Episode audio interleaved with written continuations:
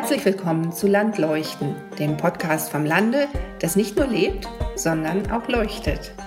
Wir sind unterwegs zu Leuten, die das Land bewegen. Vom Vogtland bis Rügen, vom Oderbruch bis in den Harz. Wir, das sind Sibylle Grunze und Kerstin Hoppenhaus. Und heute sind wir im Wangeliner Garten in der Nähe vom Plauer See in Mecklenburg. Und Garten, das klingt jetzt so einfach und übersichtlich. Man muss sagen, es ist eher ein Park. Und in diesem ganzen Projekt geht es auch nicht nur um so ein paar Pflänzchen, sondern um die Umgestaltung einer ganzen Region. Ökologisch und ökonomisch und über Jahrzehnte hinweg. Eigentlich, Kerstin, ist es ein Lebenswerk. Und wir wollten jetzt wirklich mal wissen, wie fing das eigentlich an damals und wie schafft man es über so lange Zeit, ein so sich verzweigendes Projekt am Leben zu halten. Dazu haben wir gesprochen mit Annette und Klaus Hirrich, den Gründungseltern sozusagen. Und als erstes sind wir mit den beiden, ist ja klar, einmal quer durch den Garten. Wir können ja mal kurz stehen bleiben und bin ich jetzt im Sender? Ja, es läuft schon. Äh, also was man hierzu sagen kann von dieser gesamten Fläche, die wir hier sehen, die glaube ich fast zwei Hektar groß ist, das war früher purer Acker beziehungsweise eine saure Wiese und äh, äh, hatte, wurde intensiv landwirtschaftlich genutzt. Und daraus ist heute mehr oder weniger eine kleine Oase entstanden ja, auf die wir ganz stolz sind, so wie sie sich hier entwickelt hat. Und was gehört denn zu der Oase? Da gehören erstmal einige experimentelle ökologische Bauten. Äh, unter anderem das Café, unsere Übernachtungsmöglichkeiten, ein Labyrinth, ein Kinderspielplatz und äh, ein, das Lehmhaus hier, unser Seminargebäude und letzten Endes das Wichtigste, der Wangeliner Garten.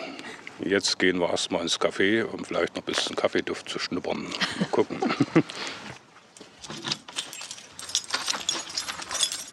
Das Café ist so ein Beispiel für unsere, äh, unseren Baustil bzw. auch unseren Lebensstil.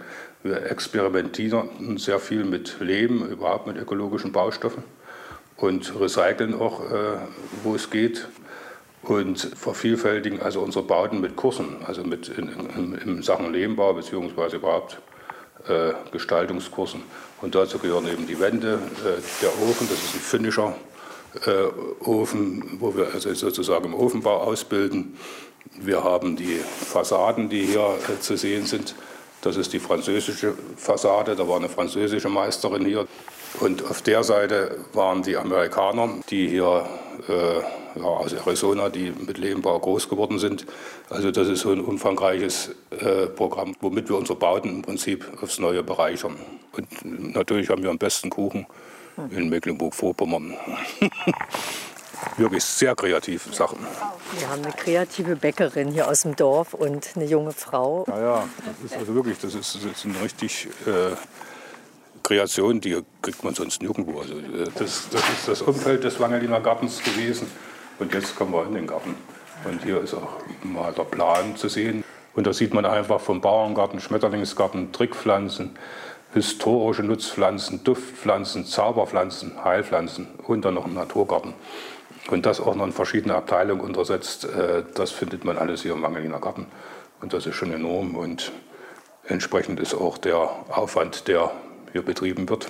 Und da gehen wir jetzt mal gucken. Ja, interessant ist auch noch, äh, es gibt unendlich viele Pflanzen, und, aber nichtsdestotrotz ist unser Verein auch dabei, immer wieder Künstler der Region hier auszustellen und äh, also in der Öffentlichkeit zu präsentieren in dem Garten. Und das ist zum Beispiel so ein Objekt hier, die Mohnblumen. Äh, wir versuchen dann immer ein Kunstwerk von den jeweiligen Künstlern aufzukaufen mhm. und die damit zu unterstützen, dass die auch am Leben bleiben. Das ist unsere Freiluftwerkstatt hier. Äh, hier, wenn Kurse sind, kann man hier diese Flächen benutzen und, und auch für die Prüfung wird, wird auch richtig mit der Handwerkskammer geprüft, muss man auch noch dazu sagen. Es ist also keine Spielerei, was wir hier machen. Ein paar Reste sieht man noch, aber ansonsten ist hier auch Winterruhe. So, ich denke mal, wir haben eine grobe Runde gedreht. Also die Verbindung von Natur, Kultur, noch dazu äh, Ökologie und diese Bauten und ein Stück Genuss spielt auch noch eine Rolle. Äh, das ist so unsere Grundlage. So.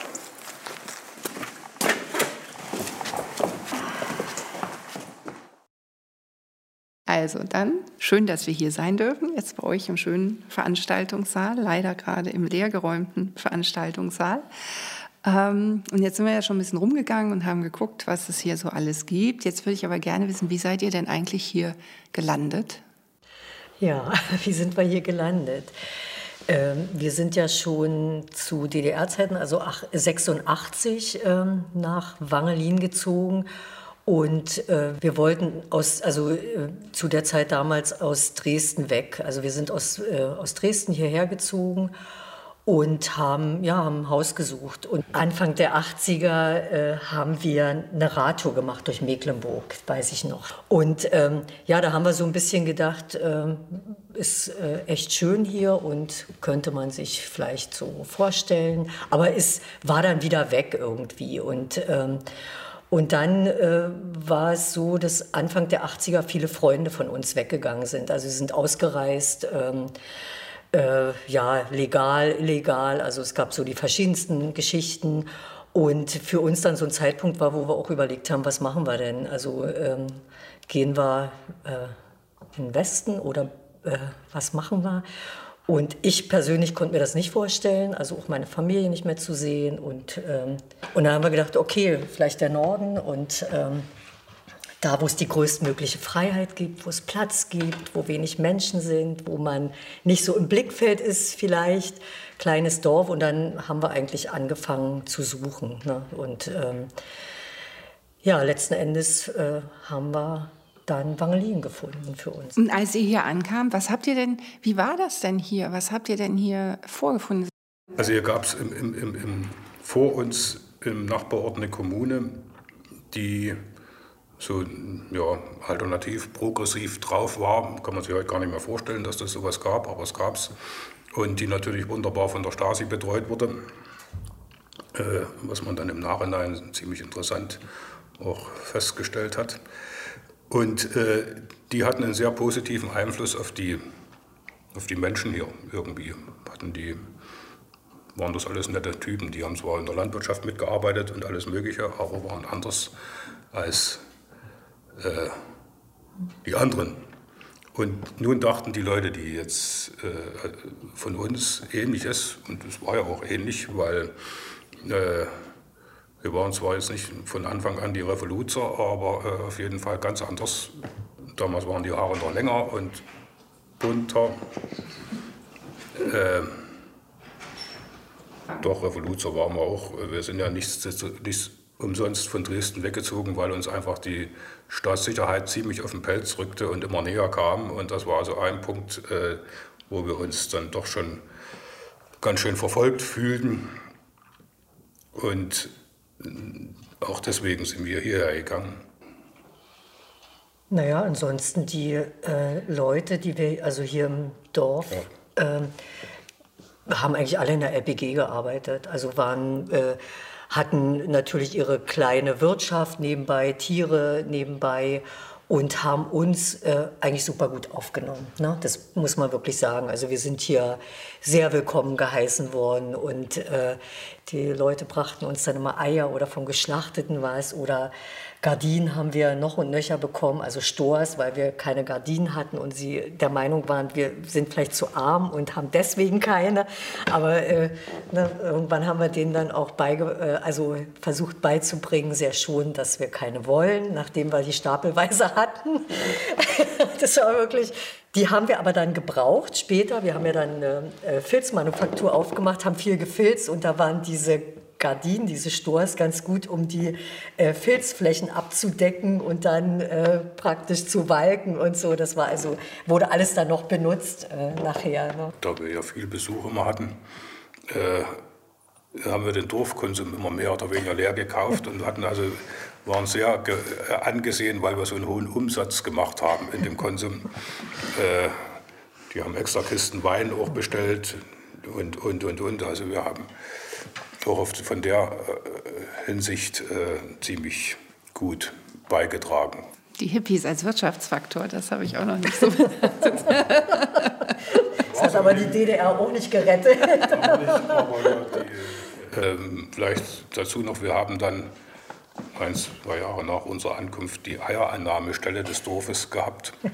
Also und da haben wir die Eier sozusagen von den Leuten aufgekauft und die dann äh, wurden die dann jede Woche einmal abgeholt.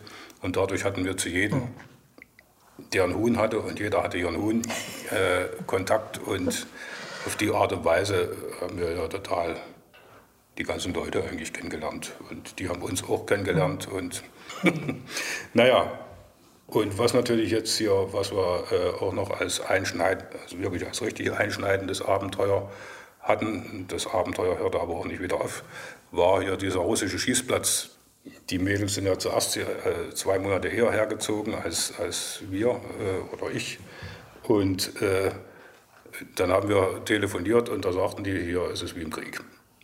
Das heißt, hier ist äh, äh, fünf Kilometer weiter ein Bombenabwurfplatz der russischen Armee gewesen. Und äh, das wussten wir vorher gar nicht. Völlig naiv. Immer wenn wir hier waren vorher, war strahlend blauer Himmel und absolut alles super. Und als wir dann hier wohnten, ging das hier, war voll der Krieg im Gange. Also es war beängstigend, weil die natürlich auch tief, äh, sehr tief geflogen sind, tief hier über die Dörfer geflogen sind. Also das war, äh, das war unglaublich. Ne? Also erstmal diese Tiefflieger und dann diese Detonation von den Bomben. Ne? Und ähm, ja, hat uns auch keiner gesagt. Also vermutlich äh, nicht mal aus Böswilligkeit, sondern die Leute sind damit groß geworden, weil es seit äh, 45 hier so war und die haben, kannten es überhaupt nicht anders. Für die war das Normalität, für uns war das äh, absolut die Hölle. Ne? Also. Und das war natürlich also auch der Ursprung äh, allen unserer Geschichte, wie sich hier entwickelt hat, weil äh, das hat uns natürlich macht dich natürlich dann irgendwann auch aggressiv. Und äh, äh, was heißt aggressiv auf jeden Fall? Äh, so drauf, entweder gehst du wieder weg oder machst was dagegen, was also zu DDR-Zeiten gar nicht möglich war. Da hätten sie dich sofort eingesperrt. Und als dann das System am Wanken war, war der erste äh, äh, Schritt zu sagen, wie kriegen wir die Russen weg? Und da haben wir ein paar Leute immer hinter, ich weiß gar nicht, wo die Gardinen her waren, jedenfalls in der vorgezogenen Gardinen gesessen und haben beraten, wie das hier weitergeht. Und so ist so eine, das war zwar ein neues Forum damals noch, oder wie auch immer sich das schimpfte, hm. letztendlich eine Bürgerinitiative entstanden gegen diesen Fluglärm. Und da bin ich mit dem Pastor, also hier unserem Seelsorger, der genauso engagiert war, äh, durch die Kirchen gezogen, die damals ja alle voll waren und haben für so eine Initiative geworben gegen diesen Fluglärm. Und die haben natürlich alle Hurra gebrüllt und gesagt, da machen wir mit. Und wir haben dann Unterschriften gesammelt, Erlebnisberichte und äh, hatten dann auch eine Zusammenkunft mit Generälen und, und also ein russischer hoher, hohes Tier, aber auch ein NVA-General. Und der sagte mir, dass wir Fantasten sind. Das wird nie passieren, das, was wir uns vorstellen, dass da hier Ruhe einkehrt. Das wird immer so weitergehen. Äh, und da habe ich gesagt, das glaube ich nicht. Und wie wir gemerkt haben, hatte der Unrecht. Jedenfalls ist durch diese Initiative, da hat man gemerkt, dass äh, doch, wenn man zusammenarbeitet, was ja auch was Neues war, mit vielen Menschen, äh, äh eine Kraft entsteht, gegen die dann auch so ein, so ein System äh, kaum eine Chance hat. Und äh, ja, dann kam aber die Wende, das war ja alles vor dieser Wende, dann kam die Wende und plötzlich war alles arbeitslos. Ja, die ganzen Landwirtschaft, die ganzen Betriebe, die ja auch letzten Endes Sozialunternehmen waren, denn die haben ja alles mitgezogen, was hier irgendwie vom Alkoholiker bis zum, keine Ahnung was alles, äh, äh, die wurden dann plötzlich alle entlassen. Und wir haben damals aber auch schon mit den Gemeinden zusammengearbeitet, auch in Sachen Fluglärm und so weiter, und haben dann gesagt, okay, dieser Zustand, den versuchen wir aufzufangen, indem wir einen Verein gründen und versuchen erstmal die Leute zu beschäftigen, die hier arbeitslos werden. Das war der Ursprung des FAL. Und da waren die rundumliegenden Kommunen und äh, Betriebe mit dabei, also alle, was halbwegs hier auch die Landwirtschaft bis heute. Und so bin ich eigentlich in diesen Verein reingeraten und dachte, okay, ein, zwei Jahre, um hier die neuen Zeiten kennenzulernen und neuen Strukturen, machst du hier mit und dann machst du wieder dein Ding. Aber bin sozusagen bis heute dabei geblieben, was gar nicht geplant war. Ja. ja erzähl doch noch mal ein bisschen mehr von dem Verein. Also FHL hast du gesagt, was heißt das eigentlich? Äh, Musst du selber überlegen. Verein zur Förderung ökologisch-ökonomisch angemessener Lebensverhältnisse westlich des Blauer Sees, so heißt es heute. Wir hatten immer die Wimmelsrichtung ein bisschen geändert, weil immer mehr Kommunen dazu kamen. es war, es war anfangs südlich des Blauer Sees, ne? genau. Äh, können wir das jetzt nochmal, also noch ganz ausführlich, wie heißt, ich weiß, ich verstehe jetzt, warum ihr immer FAL sagt, weil das, aber sag nochmal, das klingt schön. Also Verein zur Förderung ökologisch, ökonomisch angemessener Lebensverhältnisse westlich des Blauer Sees. So heißt er heute. Und den Titel hat unser Pastor kreiert, weil der muss ja auch seine Predigten, der muss eine Stunde predigen, ja, da braucht er lange Sätze. Und so ist dieser Vereinsname entstanden und alle haben genickt, ohne darüber nachzudenken. Im Nachhinein hätte man sagen müssen, zu lang. Aber okay. Ja, also wie gesagt, wir haben dann versucht, ein, ein Konzept zu entwickeln. Du hast plötzlich 100 Leute hier an der Backe. Äh, äh, was willst du denn mit denen machen? Und daraus ist, ist, weil alles andere ging natürlich nicht, wurden einfach Bäume und Sträucher gepflanzt. Von Anfang an haben wir, äh, ohne zu fragen, es geht heute alles gar nicht mehr, gepflanzt, wo was frei war. Wir also diese ganzen Birkenalleen, das ist zum Beispiel im Werk unseres Vereines, äh, äh, was geht halt überhaupt nicht, dass eine Straße bepflanzt, äh, mhm. ist völlig unmöglich. Das war unser erster Akt und eigentlich hätten wir da führen müssen, weil das war eine große Tat. 50, wenn nicht gar 60.000, ich habe es mal so überschlagen, Bäume und Sträucher haben wir in die Region gepflanzt. Und wie seid ihr da drauf gekommen, ausgerechnet Bäume zu pflanzen? Ja, das war schon immer mein Thema, also da, weil es ja alles so kahl war. Mhm. Es ist heute immer noch viel zu kahl, ja. aber nicht mehr ganz so kahl. Stimmt, und, ja. Und das war das wichtigste Anliegen. Mhm. Zu renaturieren, aber auch mhm. vor allem Bäume, Bäume, Bäume. Ja, und unser geliebter Schießplatz kommt dann natürlich auch ins Spiel. Der war mit der Wende nicht weg. Die Russen sind erst 93, 293 mhm. abgezogen. Mhm. Bis dahin krachte das ja noch wie verrückt. Und da haben wir, also auch also ein Hauptanliegen von unserem Verein, diesen Schießplan sozusagen abzuschaffen.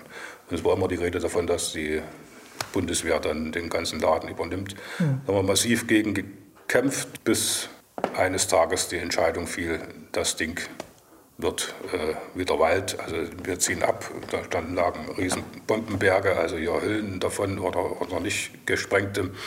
Und die Russen waren weg. Und das war eine Riesenmüllhalde. Und verseucht und ach, was weiß ich. Und da haben wir, gab es damals dieses Konversionsmittel von der EU, wo man einfach so alte Armeeflächen wieder, also zumindest erstmal äh, in den Normalzustand versetzen konnte. Und da haben wir was beantragt und haben da, weiß nicht, ziemlich viel Geld gekriegt. Ich weiß gar nicht mehr wie viel, aber es war jedenfalls viel. Und äh, dieses Geld haben wir für die Munitionsentsorgung eingesetzt und Beräumung des Platzes. Das ist eine und auch in dem Umfeld. Man konnte also das, bei so einem Konversionsprojekt konnte auch das Umfeld, also die Region davon profitieren. Und das haben wir natürlich hier in Mecklenburg auch ausgenutzt. Aber vielleicht erst einmal zu dem Schießplatz. Als er entsorgt war, äh, hatten wir dann auch Naturschutzexperten hier und Leute, die, die geguckt haben, unter anderem vom Amt, Bundesamt für Naturschutz in Bonn kam hier ein ziemlich interessanter Typ, das war der Schmetterlingspapst äh, von der Bundesrepublik, äh, Peter Bretscher, und der hat sich mal diesen Platz angeguckt und hat gesagt, den müsst ihr so erhalten. Das ist ein Kleinod und wunderbar. Und da haben wir, also in Zusammenarbeit dann mit vielen Leuten, haben wir diesen äh, alten Schießplatz zu so einem Natura 2000 Gebiet entwickelt, was ein ganz besonderes Naturschutzgebiet ist und äh, Fugium für tolle Pflanzen und Tiere, die da ungestört leben dürfen. Und das ist eigentlich für uns ein ziemlich wichtiger Aspekt, so, man so ein absolut negatives Thema in so ein positives umzuwandeln. Und wenn man heute dahin fährt, mich beeindruckt das immer wieder aufs Neue, wo ich schon hunderttausend Mal dort war, äh, wie, was, da, was da los ist, also was da für eine Ruhe und was, äh, wie das überhaupt sein kann. Ja, das ist also vom FAL her gesehen unser größter und wunderbarster neben dem Bäumen Erfolg. Aber dann ist natürlich noch vieles dazugekommen. Das bist du dran. Du hast doch alles gesagt dazu. Ja, also, wie das jetzt, es ist natürlich, die Geschichte ist natürlich wesentlich breiter. Wir haben uns gestritten ohne Ende.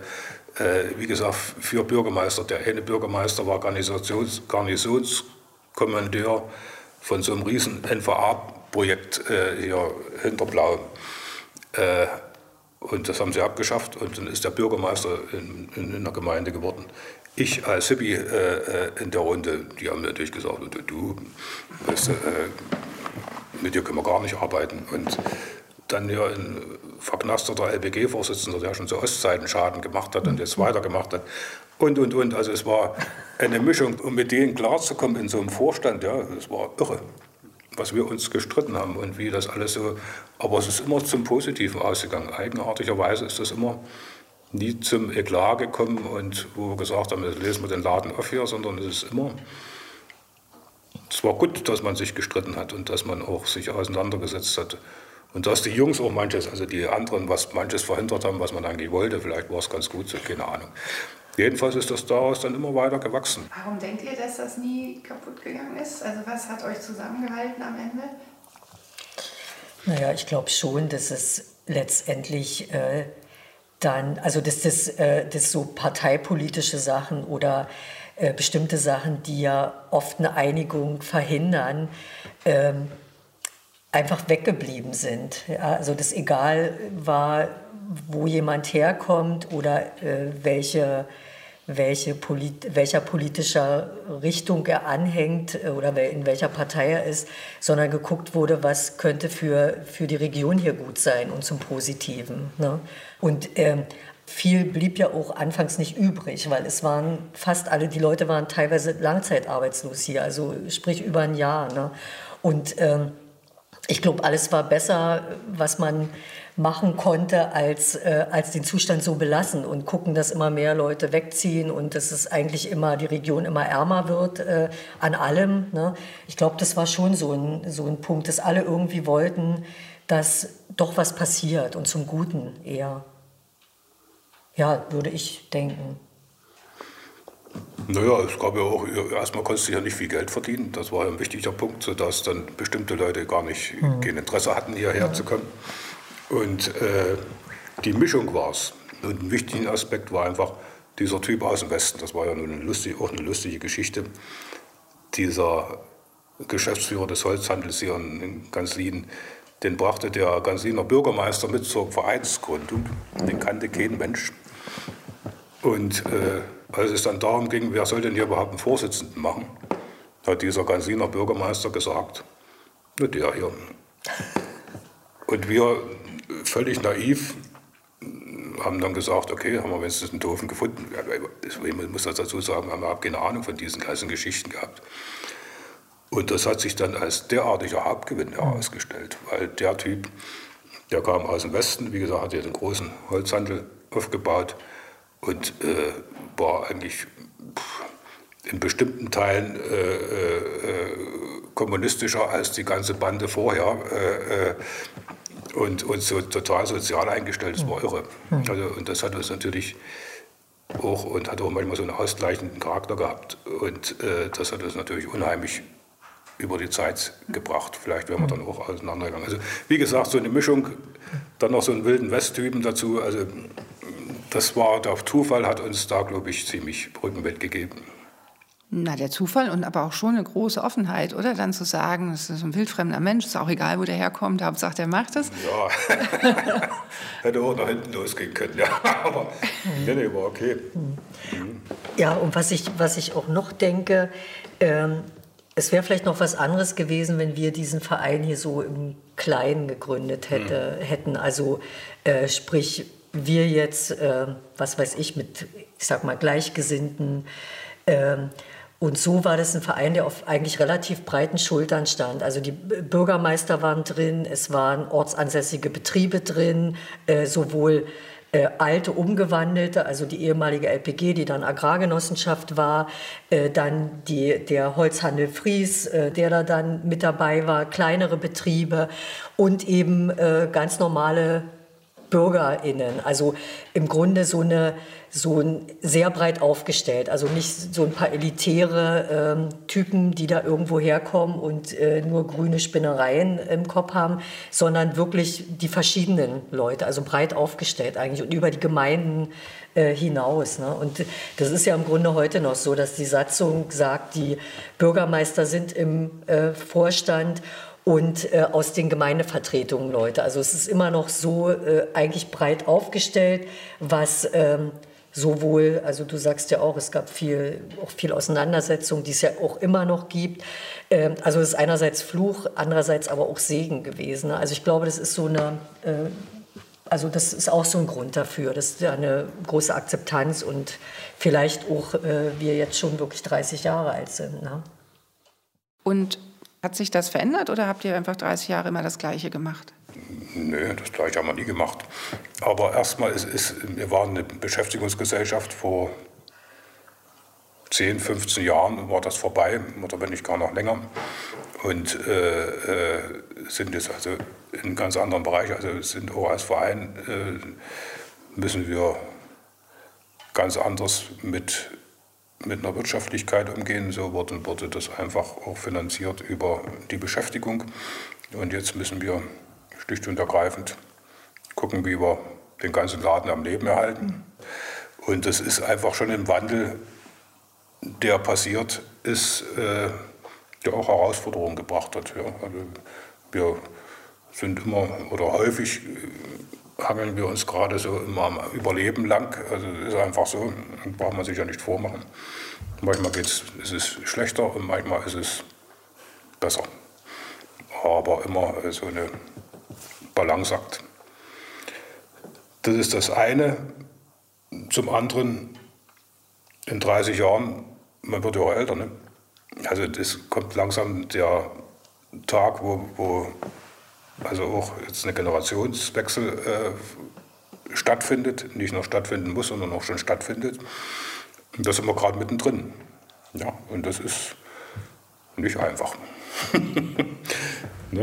äh, so ein, so ein, auch neue Ideen jetzt hier reinzubringen, zuzulassen. Junge Leute, die natürlich ganz anders ticken als wir alten Knochen. An bestimmten Punkten, wie soll ich das sagen, wird man schon auf Dinge gestoßen, wie zum Beispiel, wir sind ja nie eine Gemeinschaft in dem Sinne gewesen als Gemeinschaft. Da gibt es ja so richtig Kommunen, die mhm. ein, ihr Ding zusammen machen.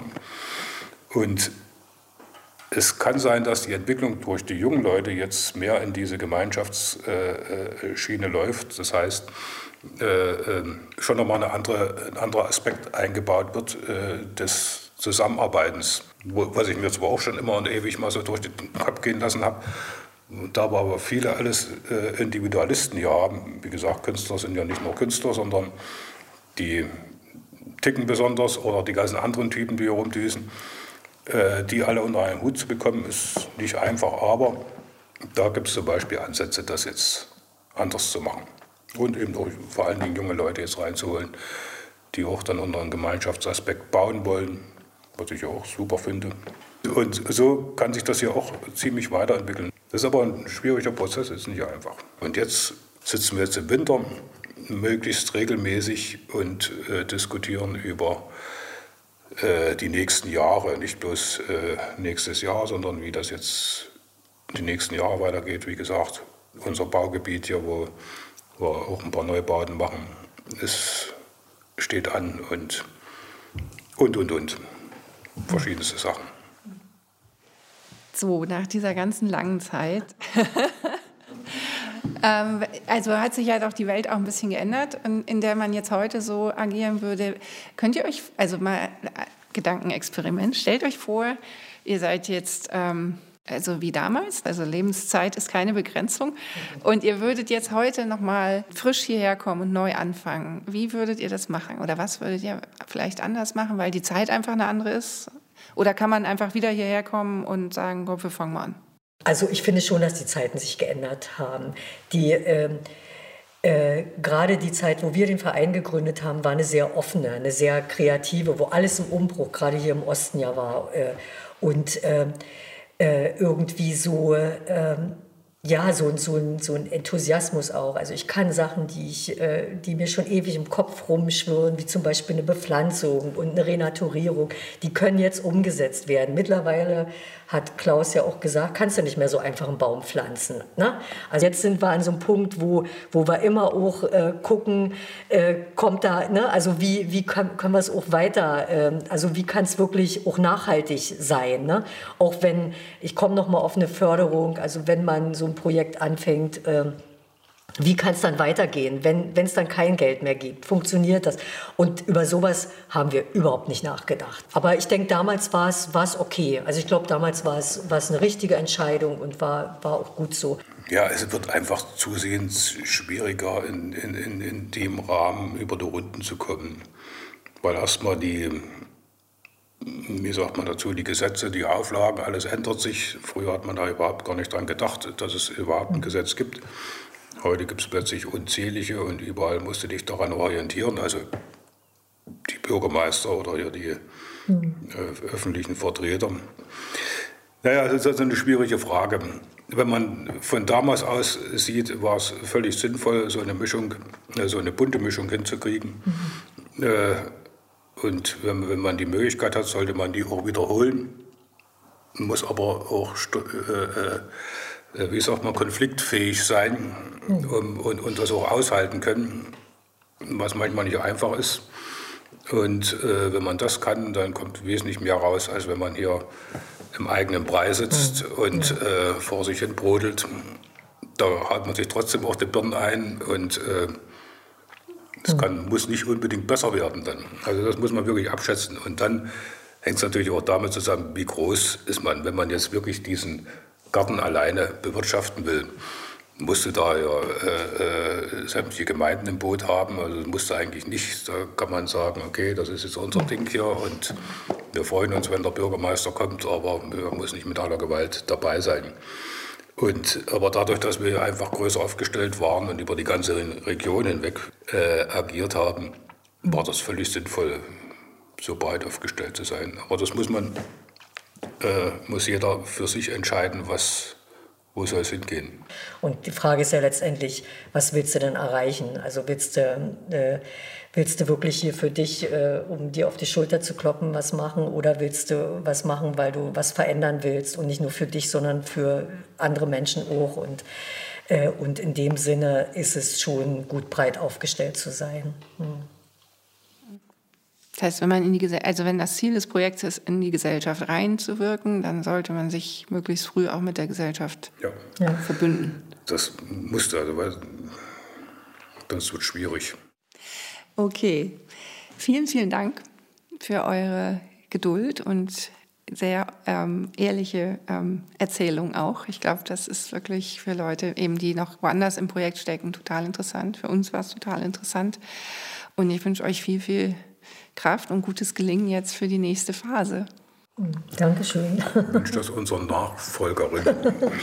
Euch und euren NachfolgerInnen. Ja also ich meine, jetzt, äh, ich will ja, wir sind noch da. Meine wir, wir, gehen auch nicht zum alten Eisen. Wir werden immer dabei sein, aber äh, nicht mehr ganz so 100 Prozent nahe dran. Soll ich jetzt sagen, genießt euren Ruhestand? Ach, nee. nee, nee. Ich bin also, oh, ja. äh, das Wir haben ja gestern ein Wildschwein zerlegt. Und nicht im Verein. das ist dein Hobby, ja? Nee, auch nicht. Äh, würde ich nicht unbedingt behaupten. Ich war Aber Gott sei Dank nicht da. es geht ums nackte Überleben. Ich verstehe. Landleuchten, der Podcast, wird produziert von Kerstin Hoppenhaus und Sibylle Grunze. Die Musik- und Tonbearbeitung macht Andreas Fuchs und hergestellt wird das Ganze im Auftrag des Vereins Neuland gewinnen. Mehr Artikel, Inspiration und Wissen für Leute, die auf dem Land etwas machen wollen, gibt es auch auf landlebtdoch.de und auf Instagram. Bis zum nächsten Mal bei Landleuchten und auf dem Land, das nicht nur lebt, sondern auch leuchtet.